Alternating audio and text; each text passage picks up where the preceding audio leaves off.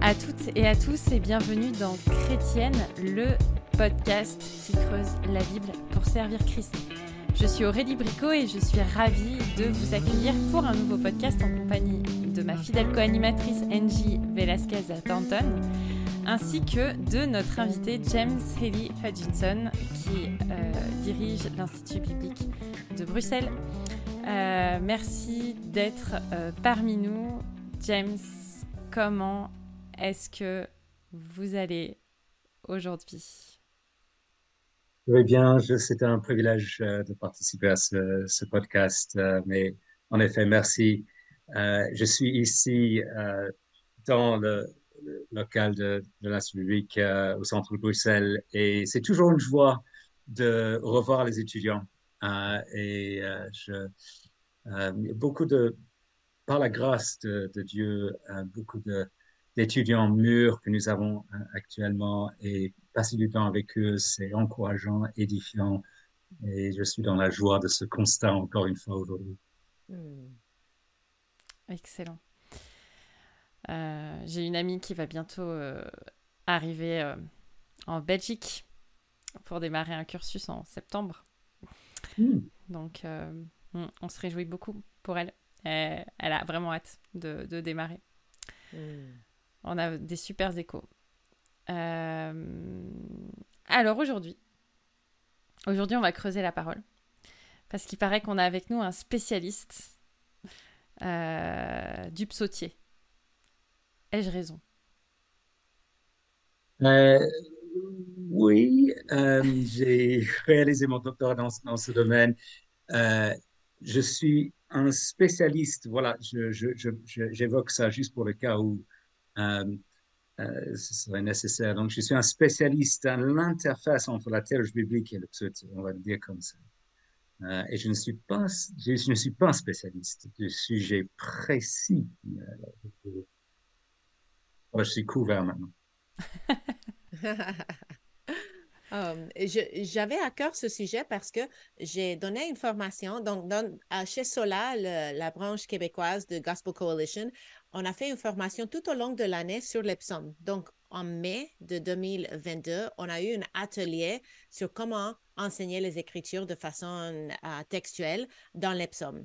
En automne, on a fait une cohorte de six semaines dans l'Epsom pour approfondir les leçons qu'on avait déjà touchées dans l'atelier sur comment enseigner l'Epsom de façon textuelle.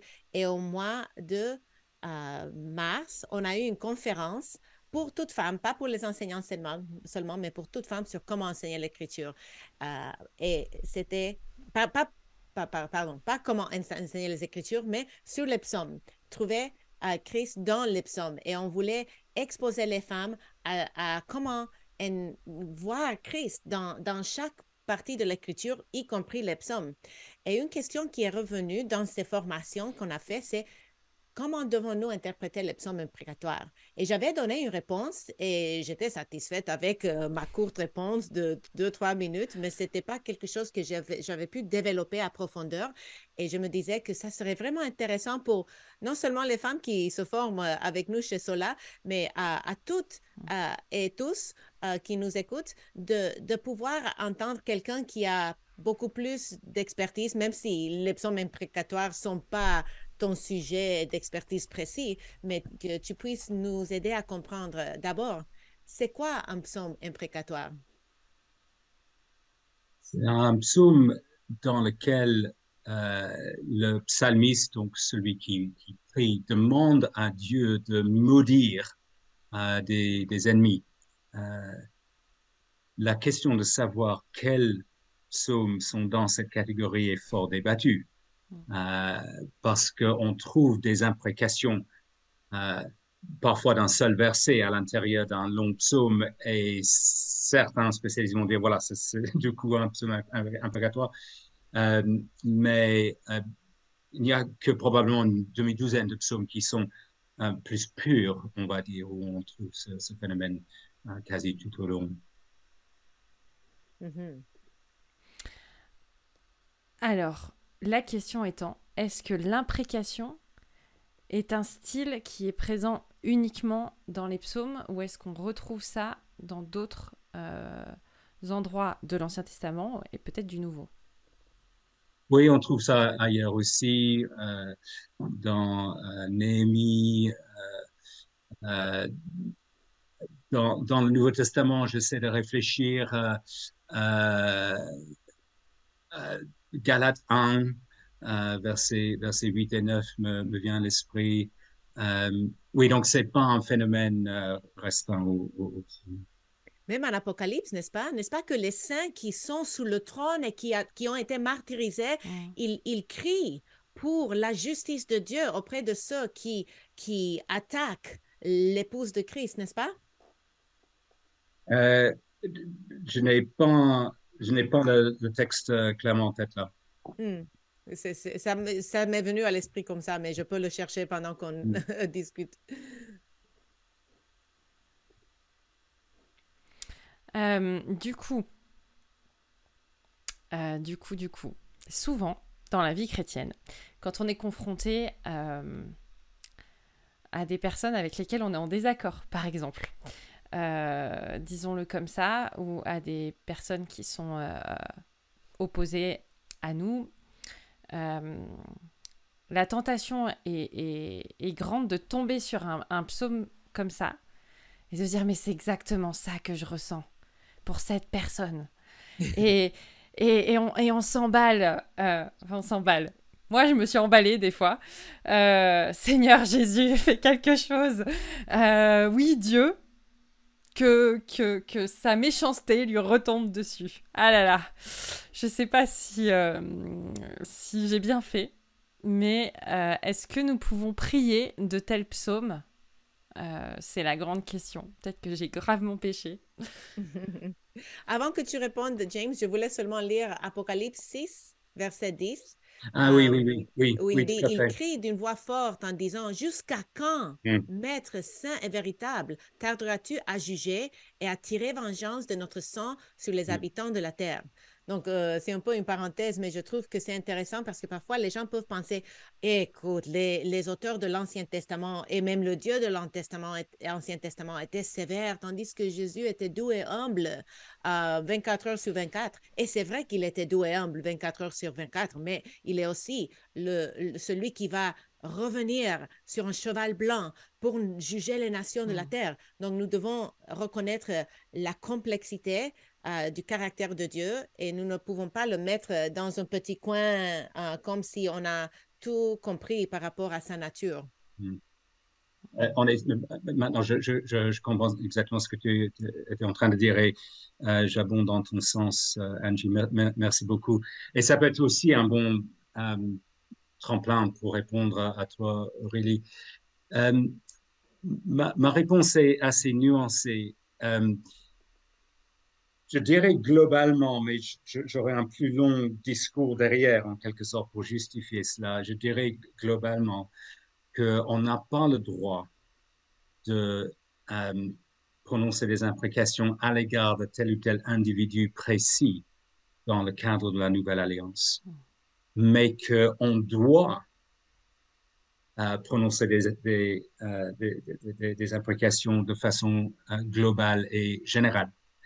Et, donc, l'exemple que Angie a donné de, Apocalypse 6.10 euh, euh, est un bon exemple, mais aussi à chaque fois où nous prononçons le, euh, le Notre Père, nous prions euh, que, que, ton règne vienne. Qu'est-ce qu'on est en train de demander On est en train de demander que les personnes qui ne sont pas soumises au, règne de, de, Dieu soient écartées, que les, ennemis soient détruits, et on finira, Apocalypse 19, par réjouir de, de cela à, terme, que les ennemis de Dieu ne bafoueront plus euh, l'autorité de, Dieu, sa, euh, sa majesté, euh, son honneur sera reconnu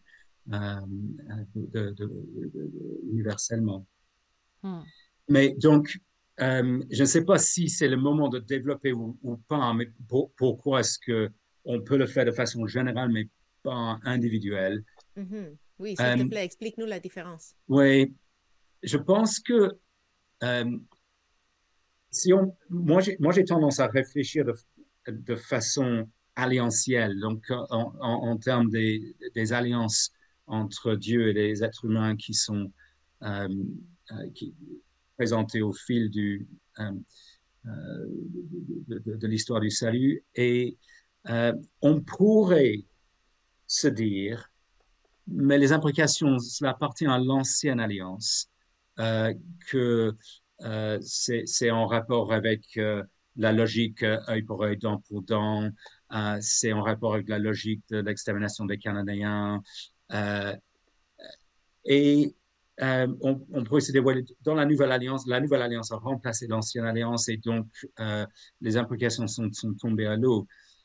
La difficulté avec cela, c'est que euh, dès l'alliance abrahamique qui précède l'alliance sinaïtique, il y a dans Genèse 12, verset 2, l'idée que Dieu va bénir ceux qui bénissent Abraham et sa descendance et, maudire euh, ceux qui maudissent Abraham. Et c'est l'alliance abrahamique qui donne lieu à l'alliance nouvelle. Euh, Galates 3.8, euh, c'est l'évangile annoncé par avance qu'Abraham a entendu. et donc, ce n'est pas parce que l'alliance sinaïtique et caduque, et je le crois, que les implications deviennent caduques. Les, les implications continuent dans le cadre de la nouvelle alliance.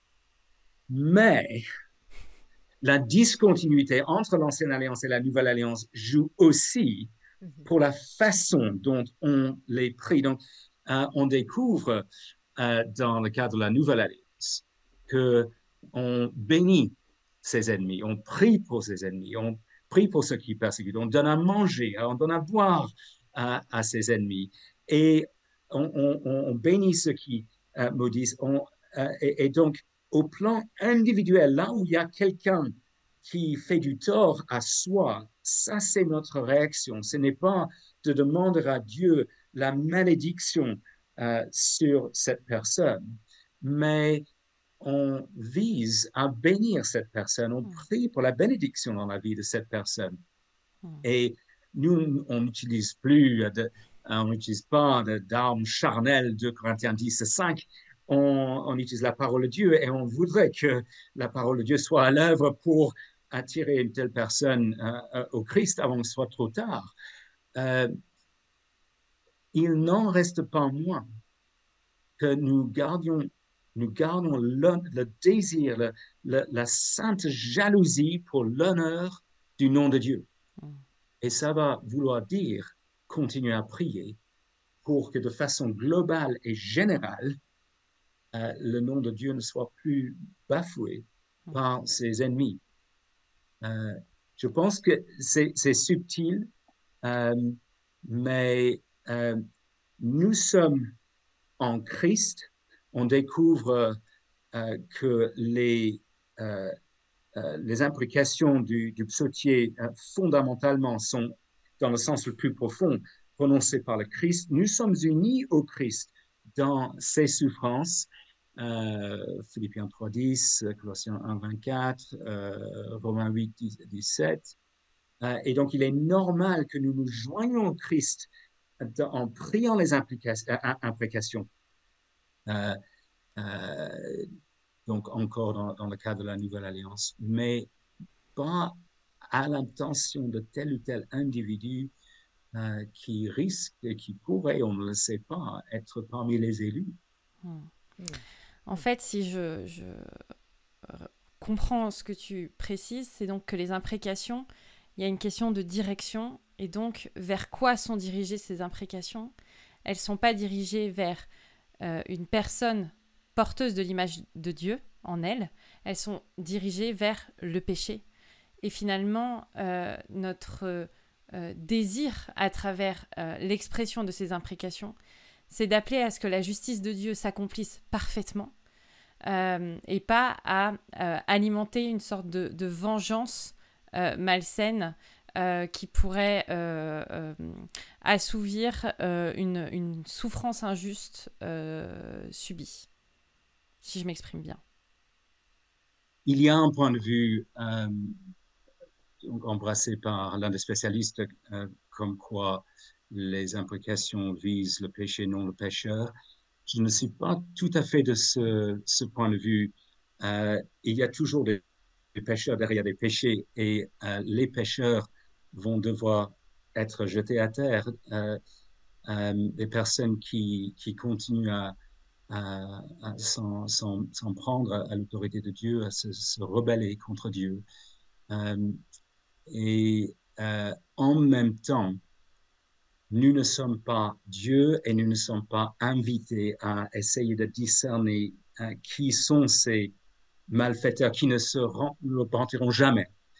Euh, et donc notre devoir, c'est de bénir des individus qui, à, qui nous avons affaire dans euh, notre euh, marche avec Dieu. Mais oui, au final, oui, le péché devra être banni et le péché sera exclu du, nouveau cosmos.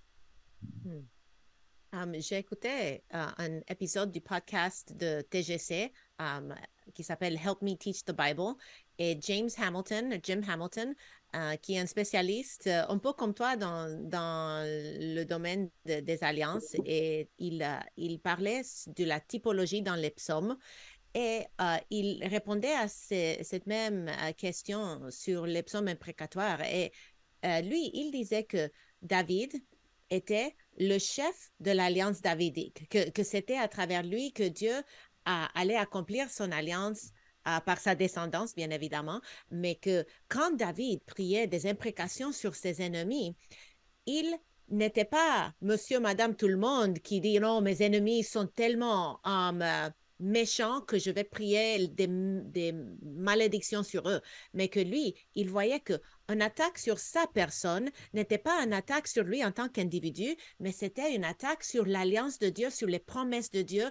sur euh, le, plan de Dieu pour la nation et en fin de compte pour l'humanité. Donc, quand il priait ses imprécations, euh, il n'était pas un individu, mais il était le représentant de Dieu.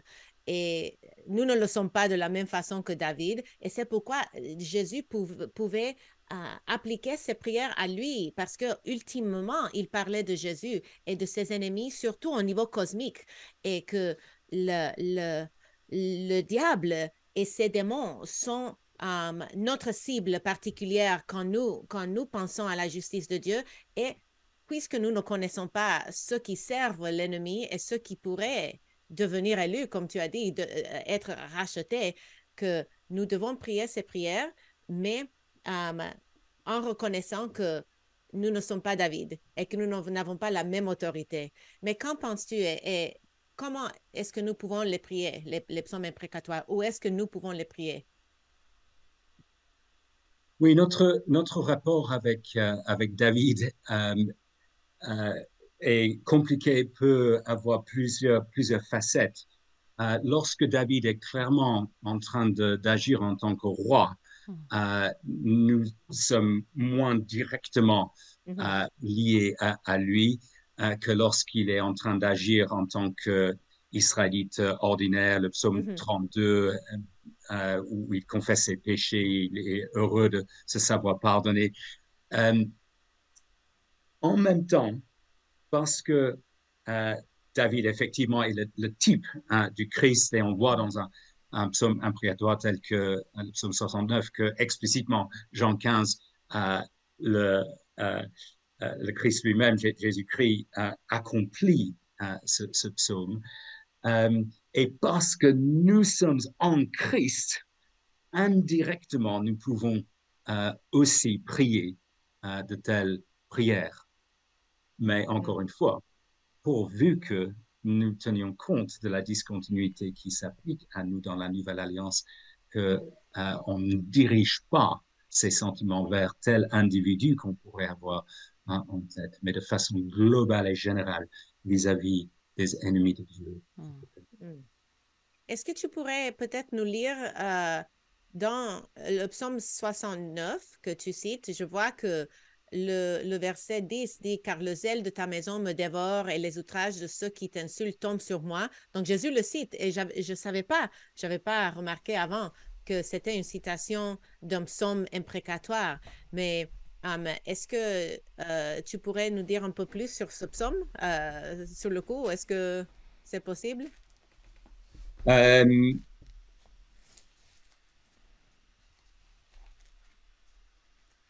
il, est, il est un peu long pour que nous le lisions Oui, en donc, entier, euh, mais oui. euh, quand je pense au, au verset euh, imprécatoire, parce que ce n'est, ce n'est pas un psaume entièrement 100% imprécatoire. Et il y a des, euh, des lamentations dedans aussi, hein, n'est-ce Oui. pas?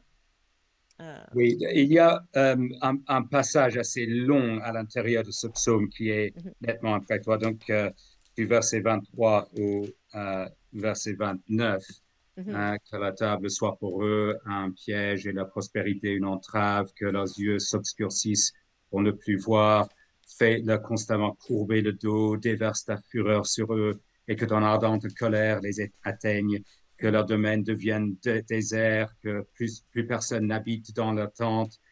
En effet, ils poursuivent celui que tu frappes, ils racontent les souffrances de ceux que tu as blessés, ajoutent cette faute à leur faute et qui n'ait aucune part à ta justice, qu'ils soient effacés du livre de vie et ne soient pas inscrits avec les justes. hmm, Et euh, le, le liste, la liste assez restreinte euh, que présente Aimé Nicole dans cet ouvrage euh, inclut le psaume 69. Je pense, pense à Bonessien euh, pour, pour cette raison que euh, il y a un passage assez développé. euh, Et pour ceux qui nous écoutent et qui ne voient pas la vidéo, ça s'appelle Redécou- Re- Redécouvrir l'Évangile de Re- Redécouvrir les psaumes. le par- Et, l'article euh, à l'intérieur de ce- cet ouvrage s'intitule Ces psaumes qui nous dérangent. Ces psaumes qui nous dérangent. C'est le chapitre 10 de Redécouvrir les psaumes. Mais c'est intéressant, euh, Angie, que euh, là, en pensant au, au fait que nous, nous citions dans le, le deuxième livre, je pense que euh, toi, tu t'es parfois intéressé euh, à la configuration finale du psautier. Mhm, Euh, et peu de temps plus loin, nous, nous avons ce- cette notice finale à la fin du deuxième livre, donc Mhm. psaume euh, 72, verset 20, fin des prières de David, fils de, de Jessé. mhm. Et euh, c'est un, un casse-tête connu pour les spécialistes des psaumes. Qu'est-ce qu'on fait des psaumes qui sont clairement de David, mais qui euh, apparaissent après euh, 72, verset 20? Euh, euh, là, là je, je, je donne une, une réponse assez développée dans un livre qui, qui va paraître au mois d'oc- d'octobre, mais malheureusement en anglais. Euh, et, euh, mais par rapport à notre sujet de ce jour, euh, il est intéressant de constater que les, les, les psaumes imprécatoires les plus développés en quelque sorte, ou les plus virulents si l'on veut, sont après ce- cette notice finale dans, dans le psaume 109 et le psaume 137. Euh, et je pense qu'on est en droit d'associer ces deux imprécations plus directement, si l'on veut, euh, au nouveau David, au David eschatologique, si l'on veut, plus directement à Jésus-Christ, euh, par opposition euh, au euh, David historique, à David fils de, fils. Et je pense que ça peut aider aussi les, auditeurs de ce, de ce podcast qui sont troublés par ces deux psaumes en particulier. On s'attend à ce que dans la bouche de Jésus-Christ, il y a euh, que cela monte d'un cran, euh, Mm. que, euh, ça, que ça puisse gravir d'un échelon dans la bouche de Jésus qui doit dénoncer le, le péché et le, le jugement de- devient plus fort dans ces psaumes après qui, euh, qui sont associés plus directement euh, à Jésus-Christ lui-même. Hmm. Et vas-y, Aurélie. Non, je, je me posais la question s'il n'y avait pas quelque chose de, de, de très émotionnel finalement dans ces psaumes. Euh, euh, une, une sorte de tension entre le, ce qu'on a envie, mais ce qu'on va pas faire. Euh, je, je pense souvent à, à, à- à- à David en me disant que c'est quand même quelqu'un qui a été euh, dans l'opposition une grande partie de sa vie, mais quand il a eu l'occasion euh, de, de, c'est mal dit, mais de se débarrasser de Saül, il n'a pas saisi l'occasion. Et, et, même à la fin, quand Saül va mourir, il aura des paroles assez finalement conciliantes euh, vis-à-vis de, Saül, mm. euh, vis-à-vis de ce qu'il a accompli. Euh, et, je, voilà. Et donc, du coup, par rapport à ces psaumes imprécatoires, moi, j'y vois beaucoup le côté aussi émotionnel de se dire. Ah, il faut, faut qu'on se débarrasse de, de, de, de, tout ce, de tout ce péché, de tout ce mal qui finalement nous, nous, nous ronge et, vient affecter notre vie au plus profond de, notre cœur. Mais, mais finalement, la, décision finale, elle est dans les mains de Dieu. Et voilà, c'est un partage que je voulais vous. Oui, et avant que tu répondes, j'aime bien ce que tu dis et je pense aussi quand les psaumes de lamentation disent des choses, même que Jésus cite, pourquoi m'as-tu abandonné? Hmm. Le psalmiste n'a pas été abandonné par, Dieu. Jésus n'a pas été abandonné par Dieu, mais il se sent abandonné. Donc, je me demande si c'est possible que la, hauteur des émotions qui sont une caractéristique essentielle du psautier. Ce n'est pas quelque chose de sec et ennuyant, mais c'est quelque chose qui vient nous chercher, que ça puisse être euh, quelque chose que nous considérions tant dans les psaumes de lamentation quand le psalmiste a une vision un peu nuagée, euh, est-ce que ça se dit en français, um, de, de, sa réalité. Et est-ce que c'est possible que ça influence la, la colère avec laquelle il exprime euh, la vengeance qu'il cherche de Dieu auprès de ses ennemis? Je ne sais pas si que ça soit le cas. je pense qu'il y a, un côté euh, catharsis qui, joue euh, dans, dans, les psaumes imprécatoires et je pense que si nous, on était plus persécutés, si on se trouvait en Somalie ou en mm. Inde ou en Indonésie, la pertinence serait, serait plus nettement ressentie. Euh, et euh, euh, effectivement, je, je, suis frappé, Aurélie aussi, par la justice dont David fait preuve lorsqu'il entre dans la grotte, a l'occasion de tuer Saül et ne le, fait pas. deuxième reprise aussi. Et, il, il est conscient de ce que euh, il ne devrait pas brûler les étapes. C'est Dieu, en effet, qui doit, et il le dit à un moment donné, je pense que c'est dans euh, la, deuxième fois, en tout cas, euh, en Samuel 26 à peu mm. près, que ça doit, être, ça doit provenir de, de, Dieu. Et, et, en même temps, ces psaumes sont là et nous avons, me semble-t-il, le, le, le, droit de de les, de les euh, prier en pensant de façon générale euh, euh, au fait. Et je pense qu'il faudrait ajouter ce point, euh, si ça n'a pas été suffisamment souligné jusque-là, que, que Dieu est saint et il a le péché en horreur. Et euh, plus nous sommes mûrs dans notre euh, foi chrétienne, notre marche avec Dieu, plus nous avons à cœur euh, son honneur. Et pour les personnes qui ont du mal à, considérer que les psaumes imprécatoires puissent jouer du tout pour un, un, un, croyant en Jésus-Christ. Euh, parfois, on peut se demander, est-ce que c'est parce que euh, il n'y a pas ce, cette sainte jalousie pour l'honneur de Dieu? Et euh, en effet, je pense que à ce titre-là, David est un bon modèle euh, pour nous. Je, je te rejoins, Aurélie. Hmm. Et ce que tu viens de dire me fait penser au psaume 11, verset 5, qui dit L'Éternel sonde le juste. Il est le méchant et celui qui se plaît à la violence. Et j'ai du mal avec ce verset parce qu'on dit souvent que Dieu déteste le péché, mais pas le pécheur. Et il y a une tension avec ce verset qui, qui me dépasse parce que car Dieu a tant aimé le monde qu'il a donné son Fils unique. Et, et, il y a beaucoup de versets qui parlent de l'amour de Dieu, mais on ne peut pas effacer ce verset-là non plus qui parle, et, ce n'est pas un psaume imprécatoire en tant que tel, ou au moins ce verset n'est pas imprécatoire, c'est une simple déclaration de la justice de Dieu et l'horreur qu'il a pour le péché et le pécheur, un peu comme tu viens de dire. Hmm. J'ai un autre verset sous, sous les yeux qui, qui, va dans le même sens, le psaume 5, verset 7, l'Éternel a horreur hmm. des assassins et des trompeurs. Euh, mm. sur la même longueur d'onde. Mm.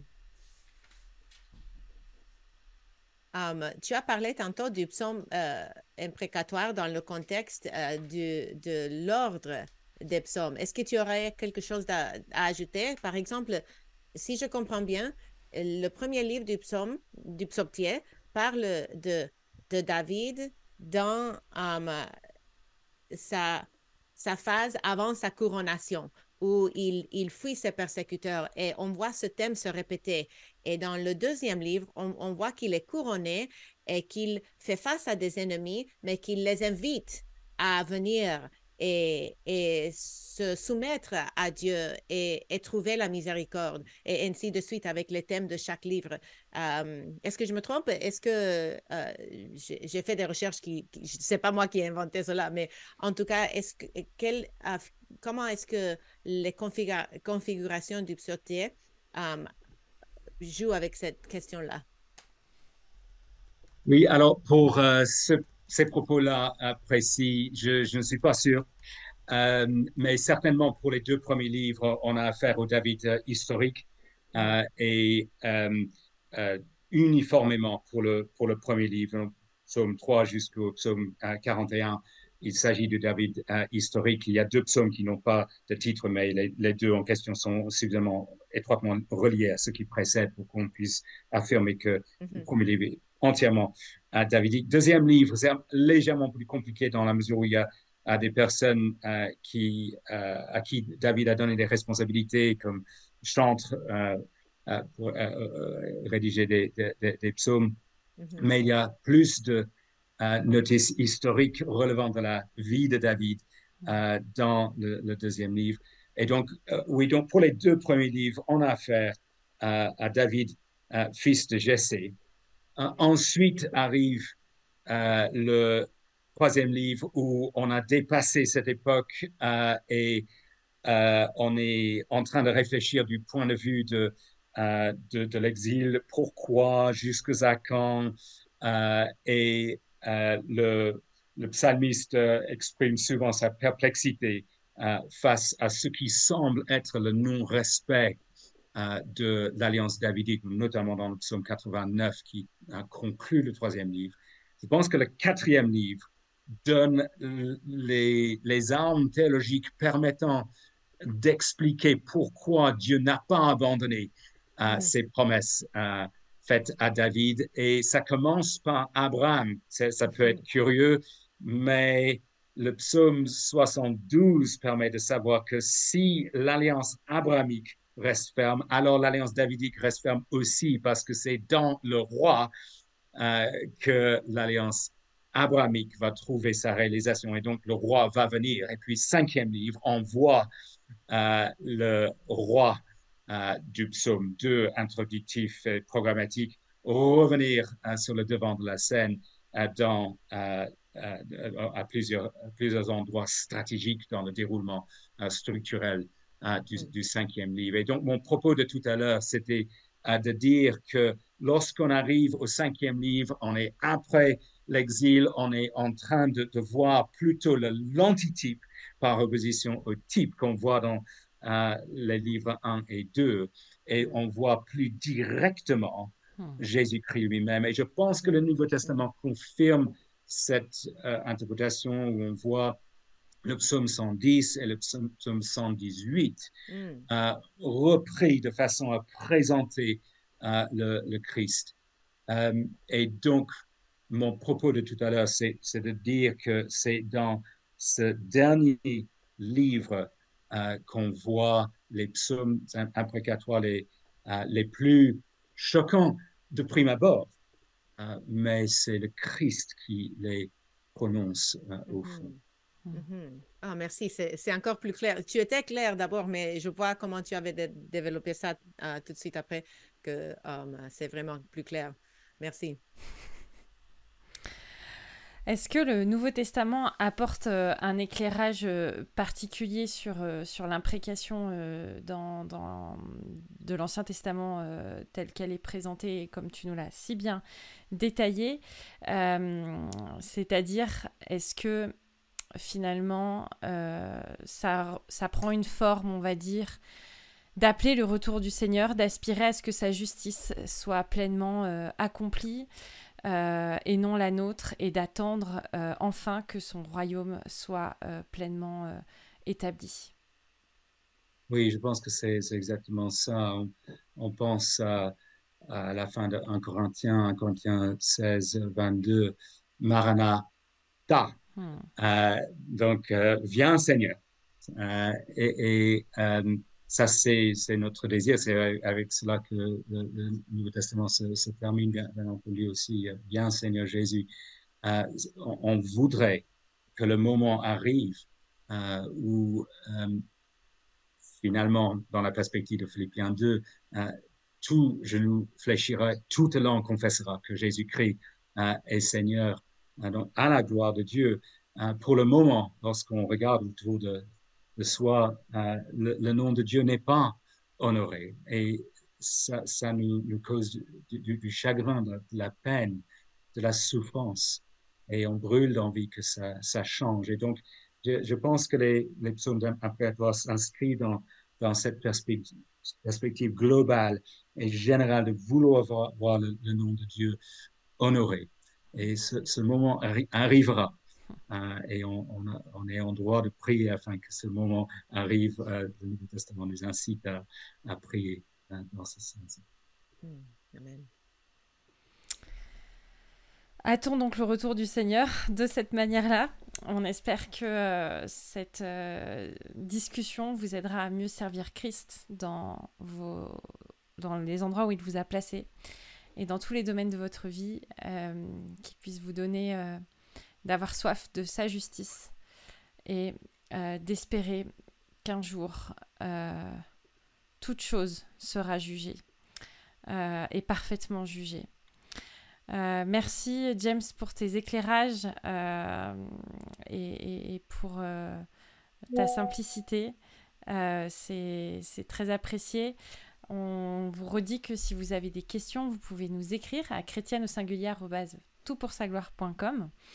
et si ce podcast euh, vous semble euh, intéressant à partager à des personnes avec qui justement vous avez parlé euh, des psaumes imprécatoires il y a pas si longtemps, n'hésitez pas à, partager cette, cet épisode.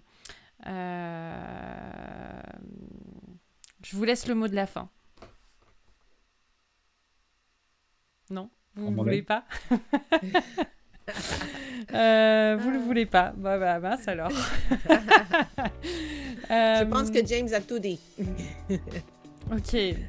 Euh, très bien. Et eh bien, que le Seigneur euh, te bénisse dans ton ministère à, Bruxelles, James. et qu'il t'accorde un, été, peut-être un peu de repos dans cet été qui, qui approche. et une bonne rentrée en septembre. Encore merci. Je vous souhaite à toutes et à tous une bonne journée et on se donne rendez-vous la semaine prochaine pour un nouveau podcast.